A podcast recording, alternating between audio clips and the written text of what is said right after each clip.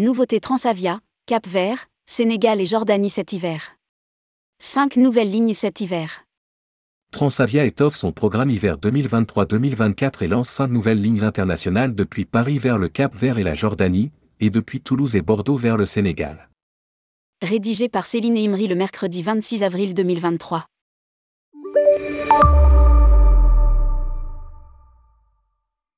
Alors que la saison était début à peine, Transavia lance d'or et déjà la saison hiver 2023-2024. La filiale low cost du groupe Air France lance 5 nouvelles routes internationales opérées en exclusivité. Au départ de sa base de Paris-Orly, la compagnie propose pour la première fois des vols vers Aqaba, Jordanie, Preya et Sao Vicente, Cap Vert. Preya sera opéré jusqu'à deux vols par semaine, les lundis et vendredis, dès le 30 octobre 2023. Les vols vers Aqaba et Sao Vicente seront assurés une fois par semaine, les samedis, à partir du 4 novembre 2023. Lire aussi, Transavia, Nicolas Hénin, la dynamique ne faiblit pas. Le Sénégal en direct de Bordeaux et Toulouse.